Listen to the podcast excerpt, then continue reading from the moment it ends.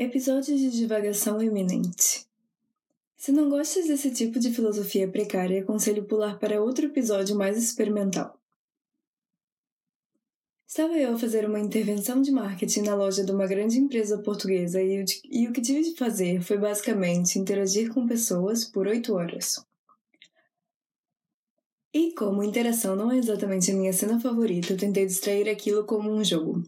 Dividi a interação em quatro categorias: em que eu abordo várias pessoas com um bom dia ou boa tarde, e dependendo da reação delas, conto um pontinho em uma categoria e não em outra. Sendo essas categorias: 1. Um, pessoas que ignoraram o cumprimento. 2. Pessoas que responderam o cumprimento. 3. Pessoas que disseram não. 4. Falas espontâneas. Eu fiz isto por dois dias, com uma semana de intervalo entre cada um no corrente mês de Natal.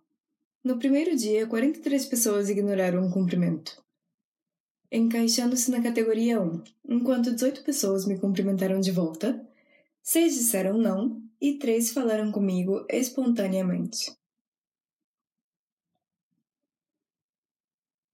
Isso me faz lembrar o caráter blasé em George Simmel, um sociólogo alemão que investigou o caráter blasé ou individualista, até egoísta, uma espécie de manto sistemático que cobre os homens em seus próprios mundos.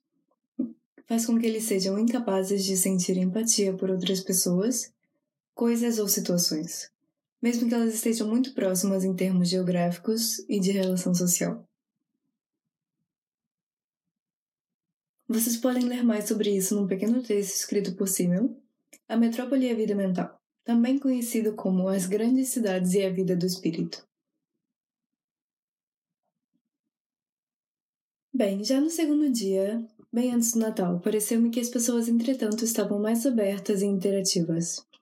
E isso surpreendeu-me, porque eu sempre vi o Natal como uma espécie de estratégia de marketing capitalista mas parece que há algum certo tipo de espírito ou influência positiva e afetuosa. Porque, surpreendentemente, no segundo dia, 18 pessoas ignoraram o cumprimento, versus 22 pessoas que responderam o bom dia. Cinco pessoas disseram não, e isso nem faz sentido, porque, tipo, tu não queres ter um bom dia, não. E quatro pessoas falaram comigo espontaneamente. Então isso é um jogo performático e eu decidi chamá-lo Terror para Introvertidos. E ainda preciso performar mais para chegar a alguma conclusão. E eu vou usar isso para perceber o comportamento das pessoas, como elas reagem quando são abordadas por algum estranho na rua ou num estabelecimento comercial a falar coisas aleatórias. Isso me faz pensar mas como dizem os espanhóis, es lo que hay para ahora. Besitos en tu piel.